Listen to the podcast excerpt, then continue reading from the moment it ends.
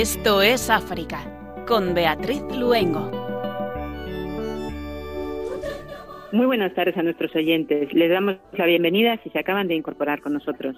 A través de los contenidos del programa recorreremos África de este a oeste y hoy muy especialmente de la mano de nuestra madre en una de las advocaciones más antiguas del continente africano. Les saludamos como cada jueves, cada 15 días, Marta Troyano en el control de sonido, Pedro Calasanz nuestro compañero de Guinea Ecuatorial, y Beatriz Luengo, quien les habla. En la cima del Pico Basilé, en la isla de Bioko, se encuentra el monumento a la Virgen Visila, patrona de la archidiócesis de Malabo y también de esta isla. La Virgen Bubi, que ha sido considerada como un descubrimiento anticipado de la Virgen María, nuestra Señora de Visila cuenta con gran devoción en Bioko, especialmente por parte del pueblo Ubi. Nos acercaremos a esta vocación mariana de la mano del padre Roberto Oconpocó, misionero dominico. Él es el responsable de la comunidad de dominicos en Guinea y decano de la Facultad de Humanidades de la Universidad de Guinea Ecuatorial. Y de Guinea Ecuatorial nos iremos al otro extremo de África, a Etiopía, en concreto a la Garban. Desde allí recogemos una preciosa historia de la vida cotidiana que nos ha escrito el padre Paul Snyder, misionero en este país y responsable de la misión de San Francisco, y la preciosa música africana que siempre nos acompaña en el programa Cantos en Bubi y Música Etíope. Comenzamos, esto es África.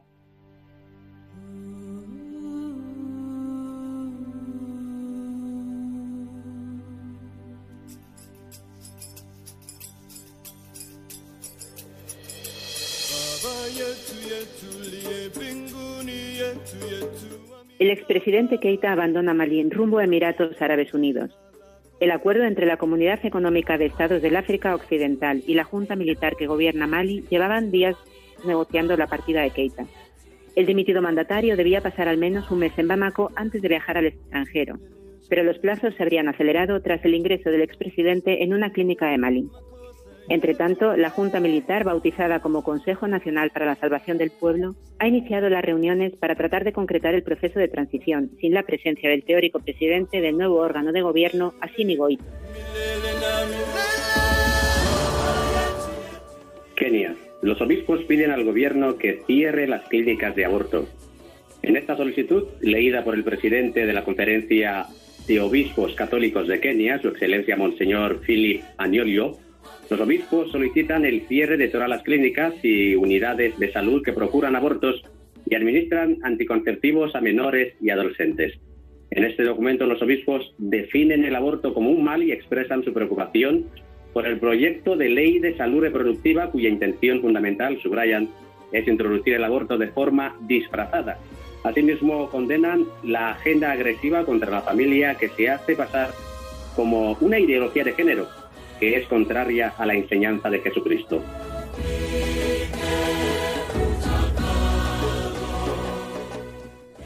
Sudán declara la emergencia pública durante tres meses por las inundaciones que han dejado una centena de muertos. Las autoridades de Sudán han registrado recientemente los niveles más altos en el río Nilo desde que se tienen registros. Más de 500.000 personas se han visto afectadas por las inundaciones, 46 personas han resultado heridas y 99 víctimas mortales. La temporada de intensas lluvias es un fenómeno que vive cada año Sudán, al igual que sucede en Uganda, Etiopía, y que acaba provocando inundaciones. Diálogo constructivo, dice el presidente Nyusi tras reunirse con el obispo de Pemba, en Mozambique. El encuentro entre el presidente de ese país y su excelencia Monseñor Luis Fernando Lisboa, obispo de Pemba, se realizó por invitación del obispo, y ha puesto fin a dos semanas de, tensión creciente entre Iglesia y Estado. Monseñor Lisboa indicó que el presidente de la República está preocupado por las monjas de la Congregación Internacional de las Hermanas de San José de Chamberi y las decenas de personas que estaban con ellas y que desaparecieron el pasado 12 de agosto en el pueblo de Mocimboa de Praia, que fue atacado por un grupo del Estado Islámico.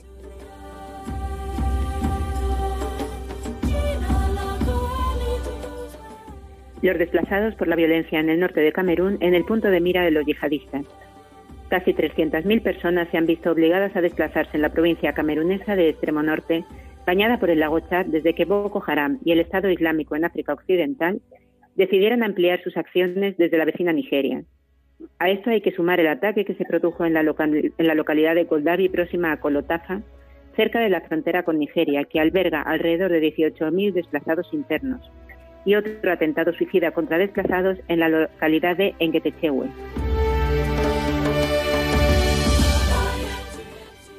La pandemia es una oportunidad para que los cristianos renueven su fe.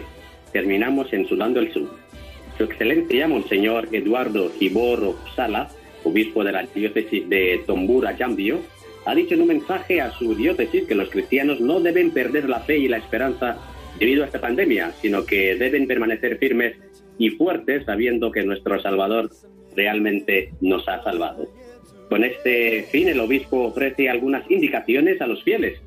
Ante todo, debemos renovar esta fe en nuestro corazón, la forma en que hablaremos a las personas, con la fuerza que nos da el creer en Dios, que nos ha dado vida en abundancia y la forma en la que nos acercamos. Nuestros gestos deben estar enraizados en Dios.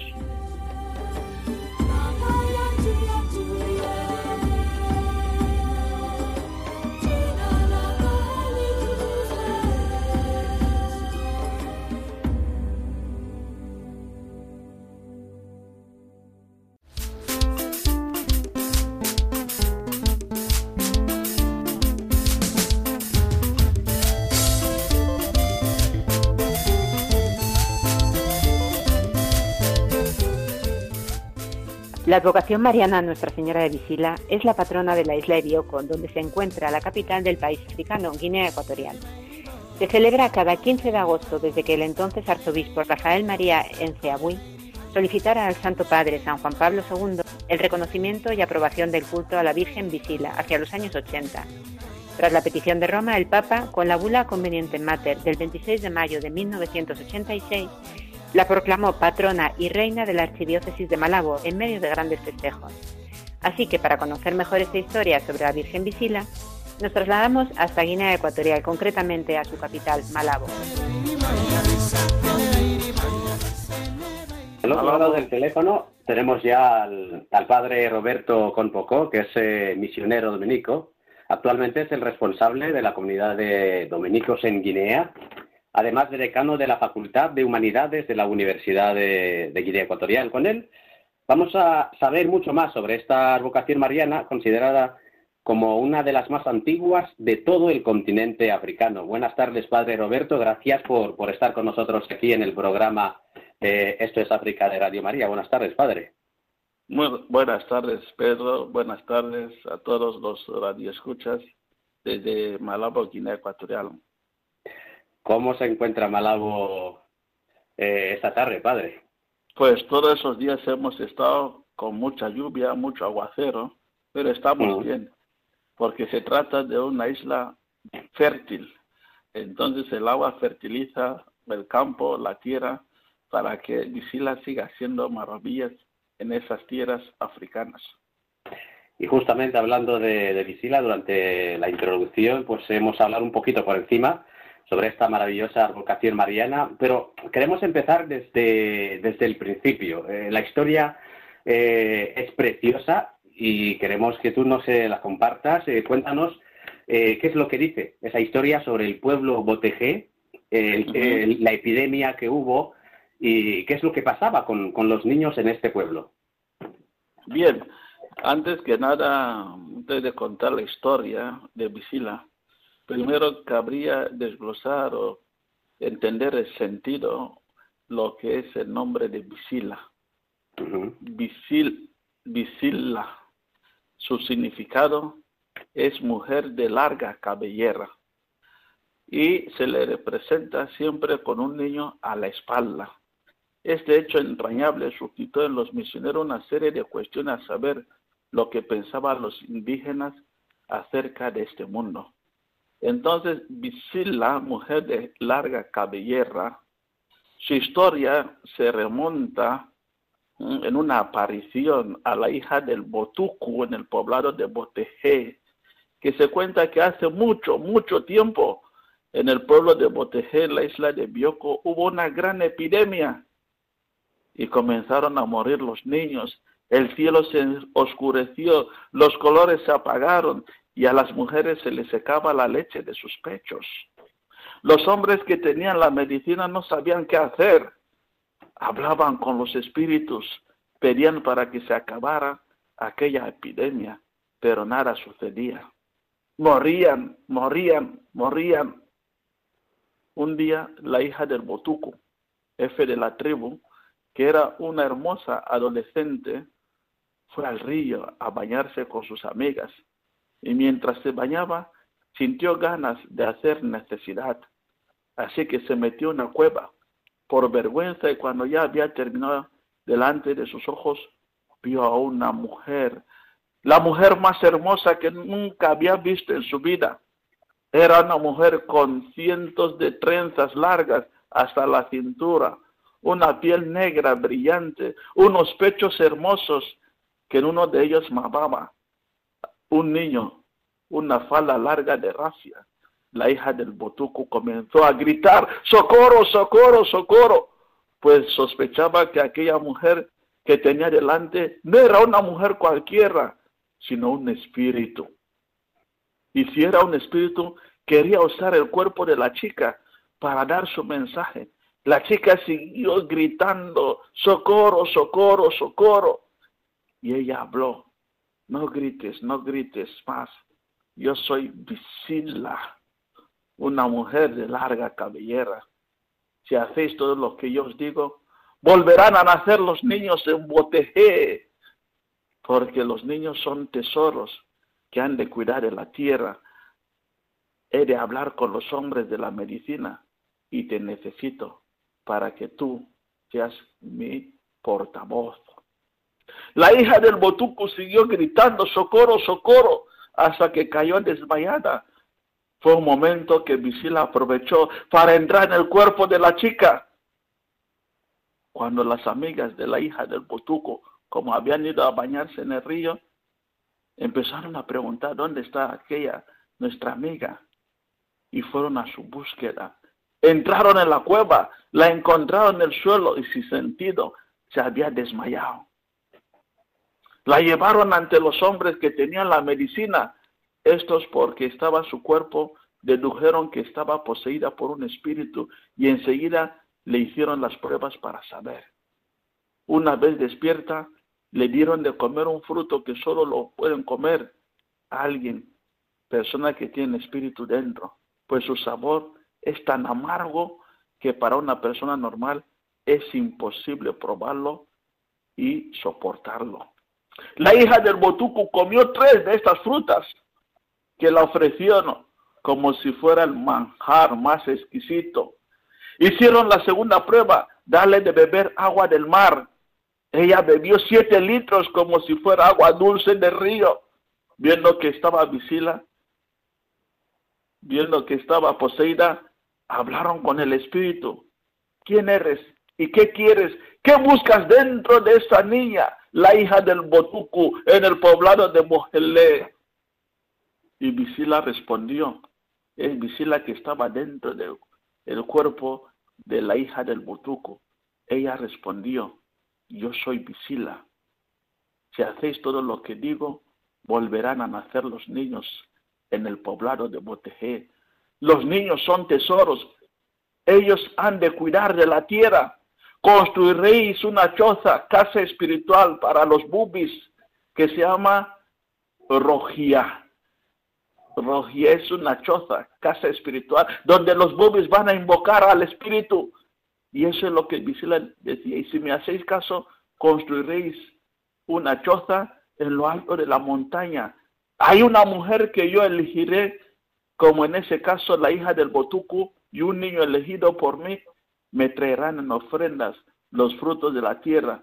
Yo hablaré por medio de ella e iré indicando a los hombres que tienen medicina lo que han de hacer de aquí en adelante para que el poblado prospere.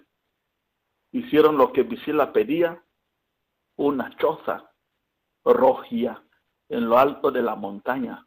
Lo llevaron todo tipo de ofrendas, frutos de la tierra. Desde entonces ella se ocupa, yo no digo ocupó, se ocupa, es decir, todavía, hasta hoy en día, se ocupa para que no falte abundancia de frutas, de comida en la isla de Bioko.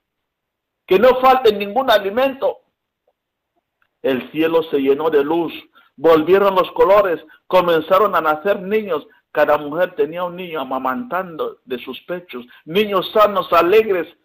El poblado de Botejé se llenó de alegría y siguieron naciendo más niños, más niños, más niños que al crecer dejaban el pueblo e iban poblando toda la isla. Y así siguieron naciendo niños que llenaron en bondad toda la isla de Bioko hasta nuestros días. Es por eso el pueblo de Botejé, donde vienen los niños, que las mujeres bubi de la isla de Bioko siempre tienen un niño en el pecho.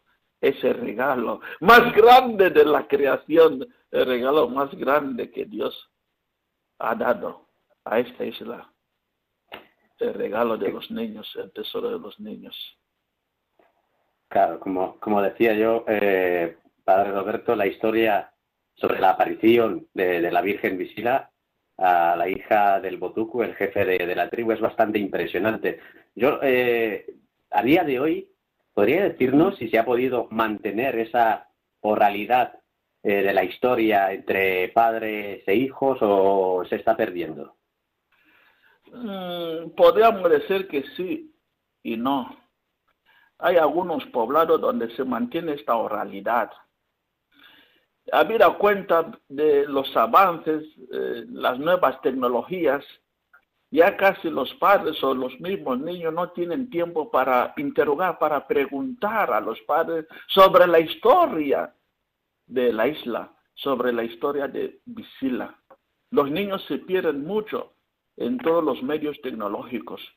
Pero sí hay algunos padres, algunas familias que sí mantienen este espíritu de la oralidad. Yo creo que es la mejor riqueza de los pueblos la transmisión oral de, la, de los sucesos, de las cosas que ha habido en una determinada zona, sobre todo en la isla. Se va perdiendo evidentemente y es una pena que los padres no se sientan con sus niños y les cuente esta impresionante historia de nuestra tradición cristiana y nuestra tradición también de la isla. Padre Beatriz, buenas tardes de, de nuevo. Sí. Quería preguntarle, eh, como usted dice, es una historia impresionante, ¿no? Y en un momento determinado los claretianos creo que fueron los que llegan a la isla y les llama poderosamente la atención esta historia. Pero ¿cuándo es cuando la Iglesia empieza a tomar cartas en, este asunto o detecta, ¿no? Que no es un simple cuento popular, sino que detrás es un milagro, una aparición de la Virgen. Mm, la historia y luego la carta que se toma empieza desde el arzobispo Monseñor Rafael María Nzabui. Después de las investigaciones y un profundo análisis sobre las reflexiones de los indígenas del pueblo Bubi acerca de Bisla, y sorprendido por este pensamiento teológico y mariano de un pueblo primitivo y sin ninguna catequesis bíblica antecedente, hablase de una mujer virgen y madre al mismo tiempo, sin concurso varonil y con un hijo. No se atrevió a contradecir esta historia impresionante de estos indígenas, ni enfrentarse a la tradición de su pueblo, sino lo que hizo más bien este arzobispo Rafael María un hombre muy ilustrado, un hombre muy inteligente, fue simplemente entrar como pastor, propuso el, patronazgo de la diócesis, de la archidiócesis de Malabo, con el fin de que el pueblo viviese más ardientemente su fe, fundada en su propia cultura tradicional. Entonces, después de ese sucinto, profundo análisis, Rafael María Nzabu entiende que la isla de Bioko debe descansar sobre el patronazgo de Visila acepta la idea por la comunidad cristiana, aquella comunidad cristiana que inició el proceso con el título de Nuestra Señora de Visila como vocación mariana. Esta petición fue insistente por el Monseñor Rafael María Jabui, yendo, subiendo de Guinea a Roma, pidiendo eh, que esta vocación sea factible, sea palpable, sea real en la isla de Guinea Ecuatorial, la isla de Malabo. Entonces aquella petición fue aceptada con la bula pontificia conveniente mater, madre necesaria de su santidad hoy en día, San Juan Pablo II. Y se aprobó esta bula conveniente mater el 26 de mayo de 1986, registrada por la Sagrada Congregación para el culto divino bajo el decreto número 603-86 y firmada por el cardenal Agustín Casaroli, afirmando entre otras cosas, establecemos a la Virgen María bajo la vocación de Nuestra Señora de Visila como celestial patrona de la isla en la archidiócesis de Malabo y decidimos que sea tomada como tal con todos los derechos y privilegios inherentes. Bien, entonces, con esto, cuando se toma carta al asunto, es por una sucinta, profunda, rigurosa investigación. El arzobispo Rafael María Muyabu no se opone a la tradición oral de los indígenas, investiga y ve que estos indígenas, a pesar de ser analfabetos, de ser gente letrada, sin embargo lo que contaban no es una historia ficticia, es real. La aparición se dio y la eh, Virgen Visila sostiene a la isla. Entonces, eh, teniendo esos elementos en cuenta, Rafael María entiende que no se trata de una aparición ficticia, algo irreal, sino es algo real y que la Virgen debe ser elevada a los altares con la avocación de Visila. Padre, y bueno, la celebración el, 15 de agosto, las celebraciones de, del Día de la Virgen en todas las parroquias suelen ser realmente bonitas. Cuéntenos cómo es la celebración de, la fiesta allí. Bueno, este año nos imaginamos que con la pandemia pues habrá sido imposible o mucho más limitada, pero normalmente cómo lo celebran los cristianos ecuatoguineanos en la isla. No, a decir verdad, la celebración suele ser desbordante, impresionante. Cada 15 de agosto la isla tiene una cita con su Virgen Sicila. Es toda la isla la que se moviliza. Las parroquias abarrotadas, eh, en muchas de las parroquias, por la misma vocación hay coros denominados Visila. Entonces esos coros previo a la fiesta de Visila 15 de agosto suelen tener novenas, donde van rezando pidiendo la intercesión de la Virgen Visila y al mismo tiempo también preparando las fiestas. Suele ser algo exuberante, algo grandioso. Eh, incluso suele haber procesión, porque además ¿eh? de la celebración de eh, Visila en todas las parroquias, es más, Visila es la patrona de la archidiócesis de Malabo. Entonces suele haber una misa oficial y multitudinaria en la catedral, donde después de la misa suele haber una procesión en honor a Visila. Entonces, debido a las restricciones sanitarias por la pandemia del COVID, esto no nos ha posibilitado eh, celebrar en, toda, en todas las dimensiones, con toda la grandiosidad que quisiéramos la fiesta de Visila en este año. Date cuenta que cuando es la fiesta de Visila, hay muchos guineanos amantes de la vocación de Visila que salen de varias latitudes del mundo para vivir in situ la celebración de Visila en la isla, porque es algo eh, inaudible, es algo sorprendente.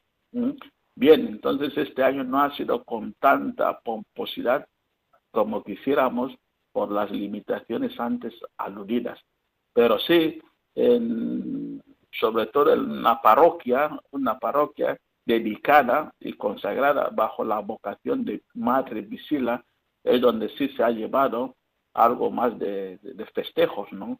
de festejo por ser la parroquia efectivamente eh, cuya patrona es la misma Virgen Visila.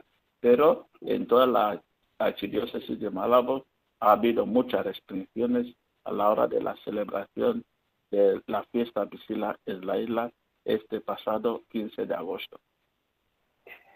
Eh, para las personas que acaban de conectarse a nuestra señal, eh, esto es África, estás escuchando Radio María y estamos hablando eh, sobre la Virgen Visila con el padre Roberto Ocorpoco desde la capital de Guinea Ecuatorial en, en Malabo. padre, hablemos un poquito de, de este lugar especial, el santuario, la primera escultura de la Virgen que fue moldeada por el escultor español Modesto eh, Gené, quien llegó a Abate en 1957 y fijó ahí su residencia durante muchos años hasta, hasta su muerte. Esta escultura eh, lamentablemente ya no existe, pero donde se encontraba, como nos has contado al principio de la historia, en el pico ha levantado un, santuario que además eh, recibe eh, visitas y la gente todavía continúa con, esa tradición de, acercar cosas a la Virgen.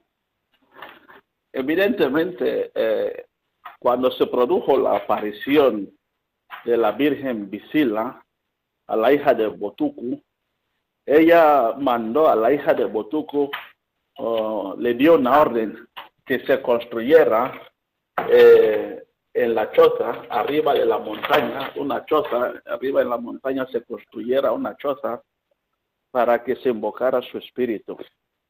Entonces, eh, una vez que llegó el arquitecto Modeste, Modesto Gené, se introdujo una imagen muy antigua ahí en el pico de la isla. Entonces, eh, porque está en un sitio donde la climatología es eh, muy fuerte, hay fuertes vientos, tempestades, hay rayos, hubo un momento que eh, la imagen se cayó de bruces, se, eh, se estropeó. Y actualmente, con la benevolencia, también la gran visión del presidente de la República, como también un hombre cristiano, construyó un, un santuario de modernas instalaciones en el pico de Basilé. Y esa imagen destruida ha sido restituida por una nueva imagen, una imagen más eh, perfecta, una imagen más estupenda, una imagen más bonita. Y a día de hoy van muchos peregrinos hasta el pico de la isla para honrar a la Virgen Visila como había sido en otros años. Entonces esta imagen eh, nueva de la Virgen Visila está instalada y ubicada en el pico de Basilé y está en un santuario con unas instalaciones fantásticas que se puede ir no solamente eh, de paseo, incluso también con unas instalaciones de vivienda, de habitaciones para poder eh, presenciar, honrar y estar ahí al lado de la Virgen Visila. Padre, la verdad que cuando pase lo de la pandemia es una, desde luego es una buena opción ir al santuario de la Virgen Visila. Eh, le quería preguntar, aquí en España hay ciudades como Barcelona o Madrid, que en las que hay muchas comunidades y asociaciones de ciudadanos guineanos, la mayoría de más bubis, ¿no? que celebran cada 15 de agosto la fiesta de la Virgen Visila en las parroquias donde residen. Podemos decir que esta advocación, que es una de las más antiguas de África, comentábamos al inicio del programa, ¿se ha extendido a diferentes partes del mundo? Sí, Visila se ha extendido, porque cada hijo de Visila que está en una parte del mundo es Visila también que la acompaña. Es Visila que le ayuda y Visila que también le da eh, la oportunidad de engendrar hijos, porque es un tesoro. Entonces, eh, la abocación de Visila no solamente tiene realidad en Guinea Ecuatorial o en la isla de Bioko, es una vocación internacional. Démonos cuenta que una vez que la Iglesia aprueba una vocación, ya no es nacional, ya es internacional como tantas otras vocaciones conocidas, Fátima, Lourdes, eh, Macarena, Rocío, Triana, Esperanza, Guadalupe, etcétera, etcétera. La a vocación de Visila también tiene esta proyección internacional, porque Visila acompaña a todos sus hijos en todas partes del mundo donde están. Y estos hijos siempre guardan y llevan a Visila en su corazón y a través también de una imagen. Y padre, hablando de la comunidad cristiana católica de Guinea, un país que además tiene un gran porcentaje de, creyentes y donde la Eucaristía se caracteriza por la alegría, ¿no? Siempre decimos que, realmente se celebra la misa. ¿Cómo viven los fieles de Guinea estos momentos de pandemia? Porque nos imaginamos que todo lo que es la bueno, Eucaristía, eh, todo habrá estado bastante limitado. ¿Y cómo hace la Iglesia para seguir con esta misión evangelizadora y de acompañamiento a sus fieles? Sí, la Iglesia de Guinea ha vivido momentos duros, no solamente por esa pandemia, sino también en la triste memoria cuando se cerró. Eh, al llegar la pandemia, sobre todo los mayores también hacían memoria cuando se cerraron las iglesias, porque hemos estado con las iglesias cerradas, pero hay que marcar una diferencia. Se han cerrado los templos, pero no se ha cerrado la iglesia, porque luego está la iglesia doméstica las personas son las iglesias domésticas y han estado haciendo iglesia donde viven en sus casas. Los templos se han estado cerrados y evidentemente también ha sido para la gente eh, muy fuerte, un golpe muy duro, eh, tener que pasar lo que es la fiesta fundamental del cristiano, la Pascua, sin poder celebrar, todo el mes mariano, el mes de, de mayo, sin poderlo celebrar tampoco. Sin embargo, ahí en España como aquí, la Radio María ha llegado a las casas y la Radio María ha infundido la frescura, la fragancia de María en todos los hogares, en todos los hogares. Guinea es un país eminentemente cristiano y la tarea de la evangelización sigue adelante. Durante la pandemia, ha habido muchos momentos, muchas familias con necesidades. La iglesia ha estado ahí desde eh, Caritas ayudando a esas, a estas familias. Se han cerrado los templos, pero la iglesia samaritana se ha duplicado.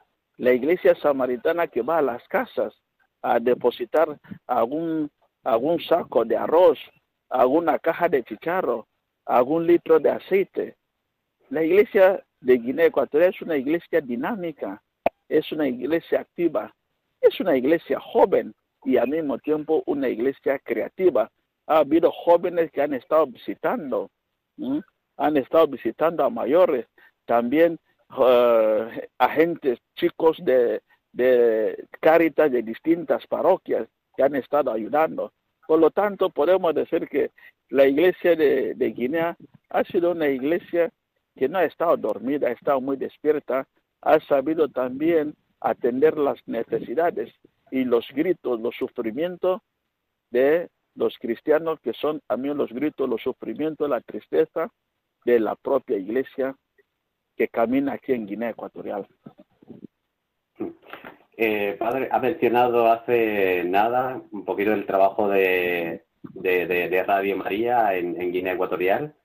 Eh, como colaborador que eres de, Radio María y después de conocer también el trabajo de Radio María en diferentes países a los que normalmente sueles ir, eh, ¿qué nos puedes decir sobre la concepción que tiene ahora la gente de, Radio María en Guinea después de, digamos, esos eh, cuatro años que lleva, cuatro o cinco años que lleva funcionando, ya que normalmente, digamos, el primer la primera impresión suele ser como, como chocante, ¿no? Y después de ese tiempo, y usted como colaborador de esta emisora, ¿qué es lo que nos puede decir? ¿Cuál es la concepción que tiene la gente ahora de, la radio?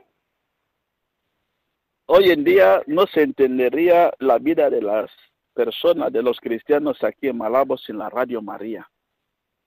Hay una confesión o varias confesiones de la gente que dicen que se despiertan con la Radio María, comen con la Radio María, cenan con la Radio María, duermen con la Radio María. No entenderían su vida sin la Radio María. La Radio María está haciendo aquí una labor impresionante. Por eso se le llama Radio de la Esperanza.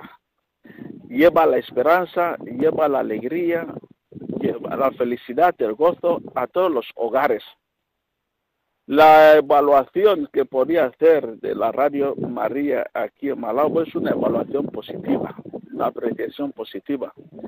Desde la instalación de la Radio María aquí en Malabo, hay mucha gente que casi ya no siguen otras radios. La Radio María ha eclipsado las otras radios. Y la Radio María significa para ellos la luz de la vida, la luz de la esperanza, la luz de la fe. Y los propios voluntarios que están ahí también hacen una gran labor. La labor que la Radio María desempeñó durante esa pandemia es impresionante, no solamente con misas, sino también con catequesis, con charla, con conferencia, para que anime y levante el espíritu de los cristianos que caminan en esa latitud, esa parte del mundo que se llama la isla de Bioko o Guinea Ecuatorial.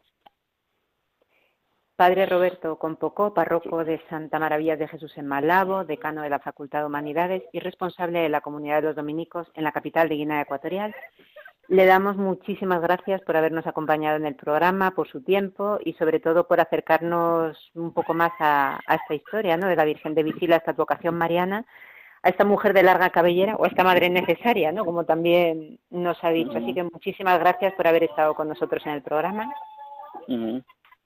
Las gracias y la satisfacción es mía poder acercar parte de la realidad, del tesoro, de la historia, de la tradición, de la fe de esta parte del mundo que se llama la isla de Bioko al mundo, ofrecerlo al mundo como también tesoro para que las otras gente lo disfruten, lo conozcan y sobre todo amen a María, nuestra Madre, Madre de la Esperanza. Muchas gracias, Padre. Muchas gracias a ti, Pedro Dan. Así es, Padre, muchísimas gracias. Un saludo y esperamos de nuevo contar con usted en el programa. Así, cuando queráis. Muchísimas gracias. Muchas gracias.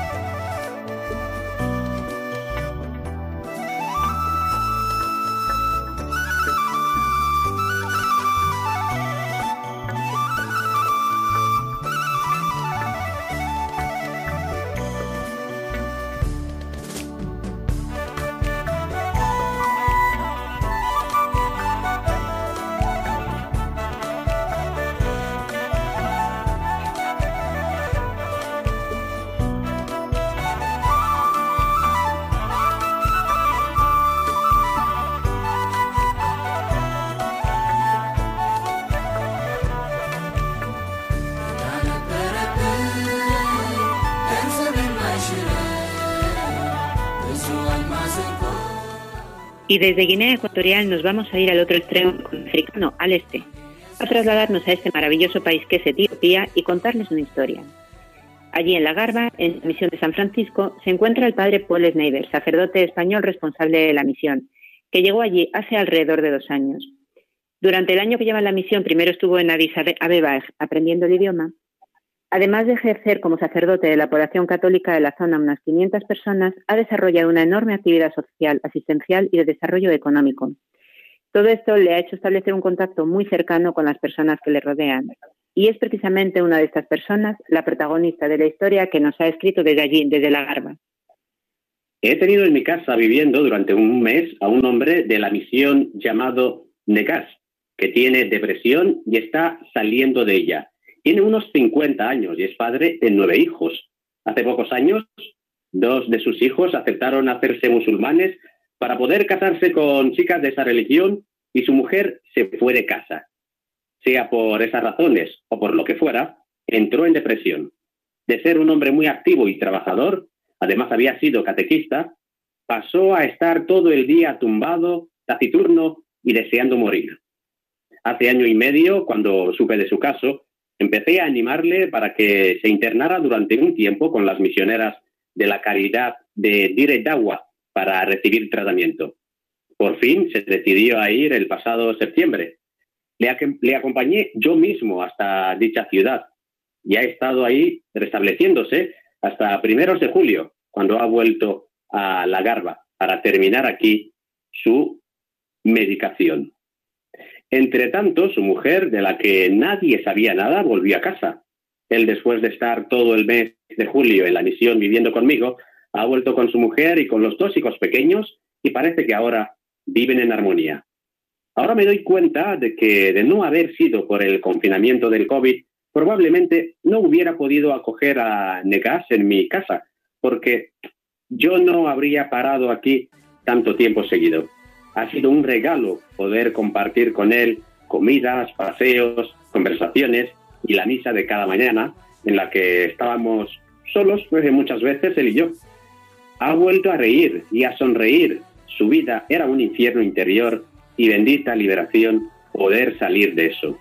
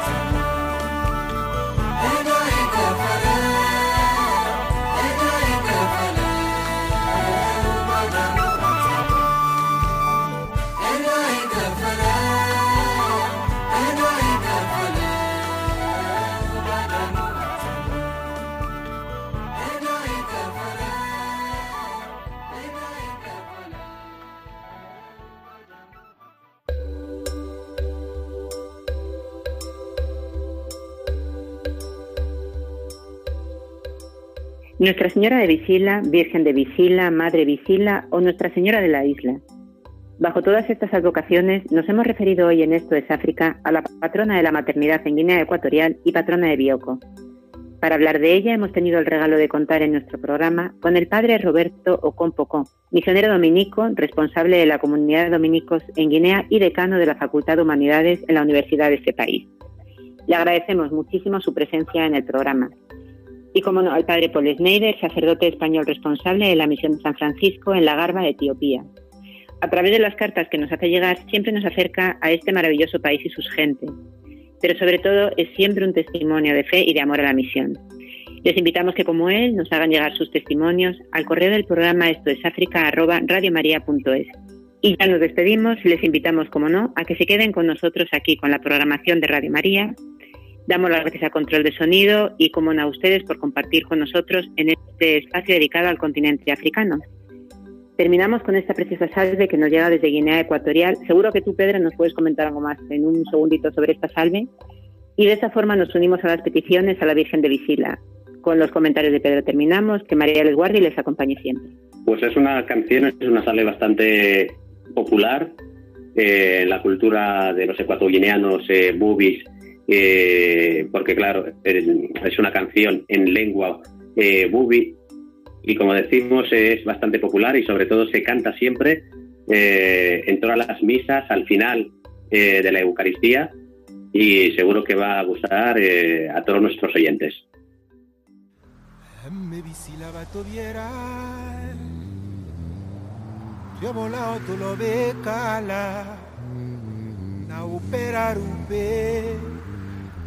Baby chui chui biao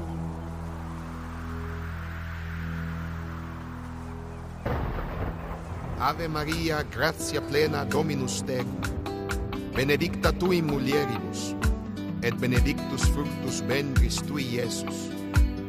Santa Maria, Mater Dei, ora pro nobis peccatoribus, nunc et in hora mortis nostre. Amen. Emme visila.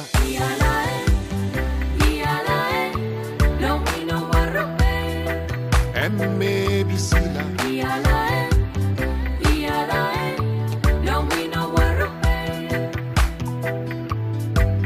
Por la Iglesia, para que siga anunciando el Evangelio con valor y alegría. Emme visila. the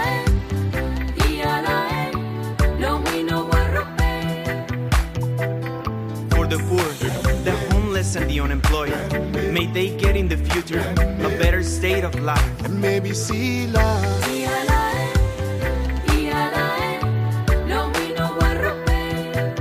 Per i bambini e gli anziani, affinché siano rispettati e protetti dalla società. Maybe Sila.